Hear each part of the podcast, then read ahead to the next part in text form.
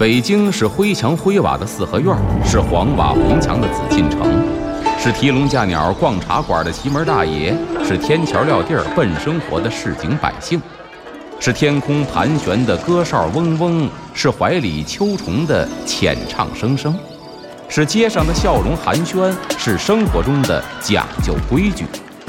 北京就是 FM 一零一点八，娱乐三里屯儿，阿龙说北京。据传说，北海的白塔镇海眼；据传说，北京曾是八臂哪吒城；据传说，北新桥的水井锁蛟龙；据传说，高粱赶水把命送；据传说，故宫的角楼是鲁班修。这北京的传说讲不尽，君请听阿龙为您讲传说。下边呢，咱再说一个词，叫做行瘟疫司。行瘟疫司，这应该从字面上特别好理解，瘟疫嘛，就是病嘛。因为古人认为这个病啊，它不是说什么蚊虫啊、叮咬啊传染呢，或者怎么着，它是有神来往人间去散播瘟疫，就是为了惩罚那些人。说这个瘟疫呢，本身是直接威胁人类生命安全的一个灾难性的疾病。那么古人认为呢，说这种疾病的降临或者爆发是上苍对人类的一种惩罚，于是呢就虚幻出了一个主宰瘟疫的神灵。那么道教认为呢，说只要诸恶莫作，众善奉行，心存浩然正气，这瘟疫呢虽然猛，也不能够近身，也不能够近体。当然，这瘟疫呢，说是病，对吧？这个病呢，咱得分两方面说。我觉得有一个方面呢，我是比较认同的，就是说身体里边正气足，邪气不侵。这个正气得看怎么说。比方说这个正气呢，说浩然正气，还是说中医里边说的这个正气？中医里确实承认说这个人呢，正气比较足，邪气不侵。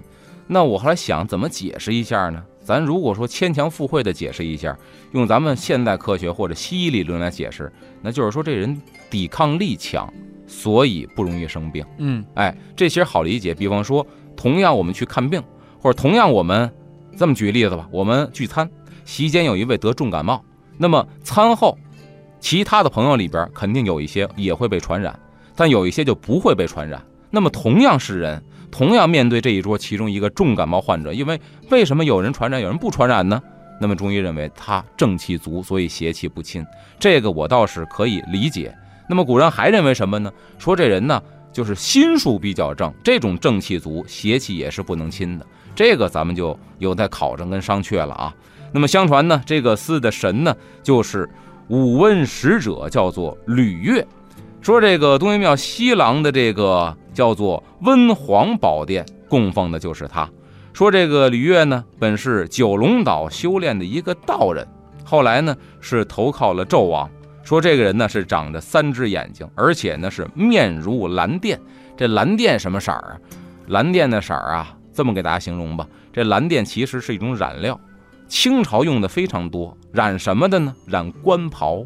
所以大家看这清朝当官的穿那袍子是蓝色的，那个颜色就叫蓝靛。你想一个人的脸儿跟清朝那官袍那色儿一样，也够吓人的。然后呢，赤发獠牙，红头发，大牙呲着。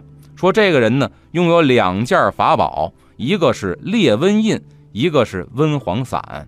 他摆的这个温黄阵呢，说特别的厉害啊，连斩了几员这个大将啊，而且呢。幸亏有这个道德真君的弟子说杨任赶来相助，这才破了这吕月的温黄阵。后来啊，这姜子牙奉天元始天尊的命令啊，去特封这吕月为神，就主管这个行瘟疫司。所以你看，行瘟疫司这个吕月主神，刚才说了，三只眼，红头发，大獠牙，这脸是蓝的，就看得出来相貌非常丑陋。就基本上不是人类，所以你看，这也体现出的是什么呢？用这个神像体现出的是老百姓对于瘟疫的一种直观的认知，就是这东西不好惹，这东西来势汹汹，会要了很多人的命。